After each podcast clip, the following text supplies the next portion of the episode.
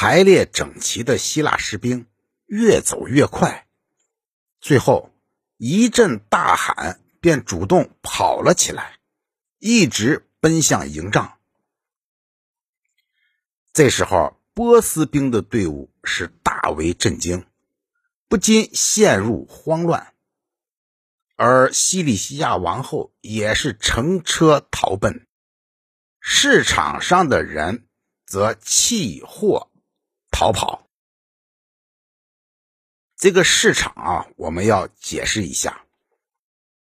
那个时代的希腊军队，不像近现代军队这样由国家或者长官给士兵发口粮，而是一天一天的自己向跟从军队的随军商人去购买给养，而指挥官的责任。啊，就只是给大家提供这样一个交易的市场。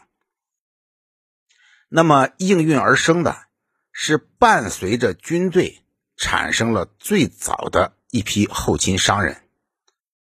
那么这个是封建制度下的军队的的特性。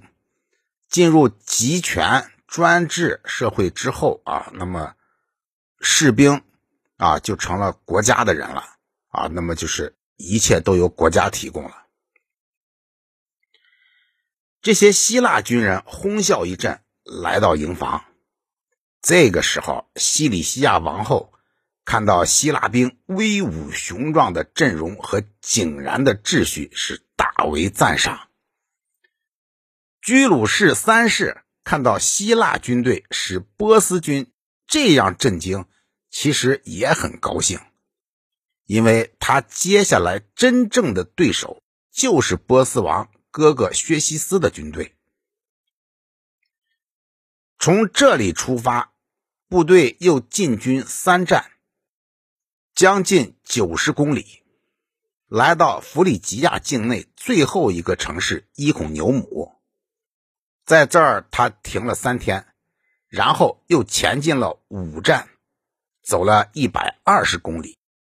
通过吕考尼亚，咱们总说的这个一战一战啊，这个应该就是整个部队在行军中集体休息的时间啊。前进五站，那么就是这一天啊休息了五次；三站，那就是途中休息了三次。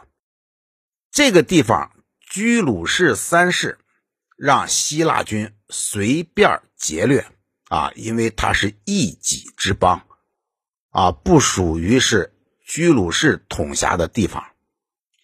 这个时候，居鲁士三世送西里西亚王后抄近路回到西里西亚，并派梅农的一些队伍护送，由梅农亲自率领。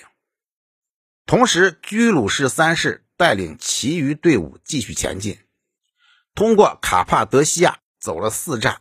一百公里，到达人烟较为稠密的繁荣大城达纳。在这里，他们停了三天。居鲁士在这三天处决了一名叫麦加佛尼斯的波斯紫贵啊，紫颜色的紫，就是紫色贵族啊，指的是紫衣服穿着者。这是波斯王朝的一个非常尊贵的头衔儿。还有另一名属下贵族，处死他们的罪名是阴谋反对居鲁士三世。然后从这里，他们准备试图进入西里西亚。进入西里西亚入境是要经由东路，这条路极为陡峭，堪称是一夫当关，大军难进。据斥候的报告，叙涅西斯正在高地把守关口啊。叙涅西斯就是西里西亚王，因此居鲁士三世在平原上只停留一天。可是第二天便来了一名信使，传话说叙涅西斯已经撤离高地，因为他了解到梅农率队已经在西里西亚山的内境了。啊，已经在他的后方了，而且得到消息，属于拉西蒂蒙和居鲁士三世本人的重奖战船，正由塔莫斯统带下从艾奥尼亚绕道驶来。总之，居鲁士三世上了山，没有遇到任何抵抗，并且看到了西里西亚人原来驻、驻扎把守的营地。由这个地方，他下山，到达一片美丽的大平原。平原上灌溉良好，长满各种树木和蔓藤。这个地方盛产芝麻、黍米、稗米、大麦和小麦。从海到海，四面有崇山险岭连绵环绕。